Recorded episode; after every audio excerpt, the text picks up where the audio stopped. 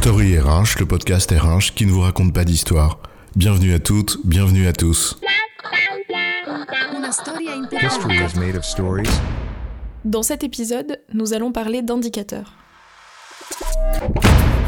En un mot commençant, ou plutôt en un chiffre commençant, un bon indicateur et hop, tu pilotes comme un as.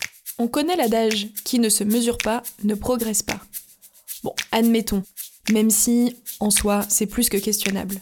Partons quand même du principe qu'on a besoin d'indicateurs. D'accord? Mais lesquels? Pourquoi faire? Et c'est pour tenter de répondre à cette question que nous allons évoquer deux catégories d'indicateurs. Alors, des indicateurs lag ou lead, c'est quoi l'histoire? On aime bien le père fouettard quand même. Le culte de la sanction ou de la récompense. Les bons points et les images dès l'école. Les objectifs de fin d'année. Le curatif plus que le préventif. On sait tous qu'il faut remettre ça en cause, non? Privilégier par exemple un feedback continu plutôt que des entretiens, juste une fois dans l'année, quand on peut plus réagir. C'est quand même mieux de ne pas aller dans le mur, plutôt que de constater qu'on est dedans et qu'il est trop tard. C'est un peu ça le sujet des indicateurs. Mais pourquoi faire? Pour sanctionner, récompenser Ou pour éviter le mur? Le mot indicateur d'ailleurs mérite à cet effet qu'on s'y attarde un instant. Un indicateur, comme le nom l'indique, ça indique. Indiquer, ça vient du latin indicare, qui signifie montrer. Indiquer, c'est fournir un renseignement, peut-être même une recommandation, mais c'est pas une vérité absolue. Tu veux dire qu'il serait contre-indiqué de suivre les indicateurs chiffrés à la lettre? Pour éviter ce qu'on pourrait appeler l'hypnose de la jauge, c'est vrai.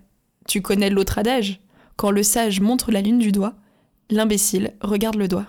C'est pas bien compliqué à comprendre, même si on a parfois l'impression que certaines entreprises sont pilotées avec deux ou trois indicateurs qu'on suit tous les matins. Mais reste surtout la question principale. Quel indicateur et pourquoi?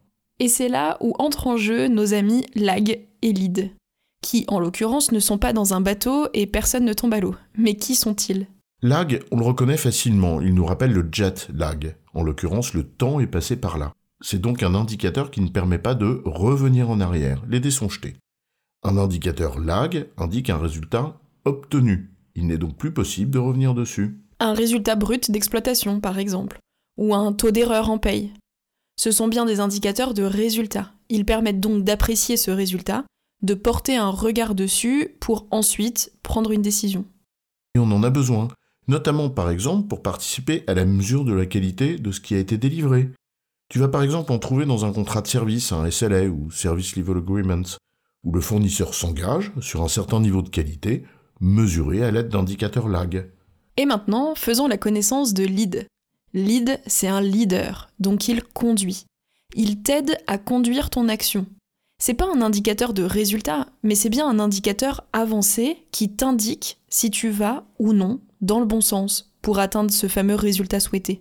Évidemment, un indicateur lead, c'est toujours plus difficile à formaliser, mais au demeurant, c'est plus qu'utile pour corriger le tir en cours de route, avant que le résultat ne soit atteint. On peut prendre quelques exemples. Le nombre de contrats signés, c'est un indicateur de résultat. Lag.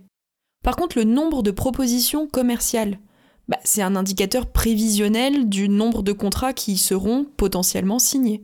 C'est un indicateur lead. J'entends là les réminiscences du tunnel de vente, ce l'entonnoir, ce qui sort de l'entonnoir, c'est lag. Les différentes étapes avant, c'est lead.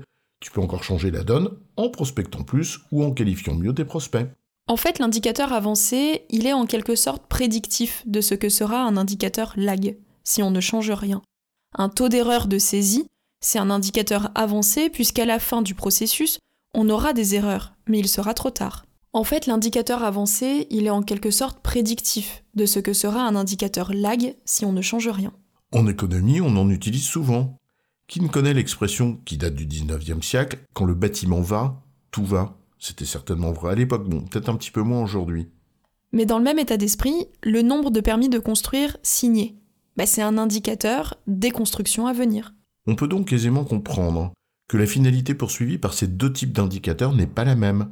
Lag pour mesurer un résultat déjà obtenu, lead pour anticiper un résultat à venir et donc agir, subir ou prédire. Tout dépend donc, en la matière comme en d'autres, de ce que l'on veut faire. En résumé, les indicateurs lag mesurent un résultat déjà obtenu et les indicateurs lead indiquent le résultat que l'on risque d'obtenir sans action correctrice. Des indicateurs tournés vers le passé ou vers l'avenir. Tout dépend donc de ce que l'on cherche à faire. J'ai bon, chef? Oui, tu as bon, mais on va pas en faire toute une histoire.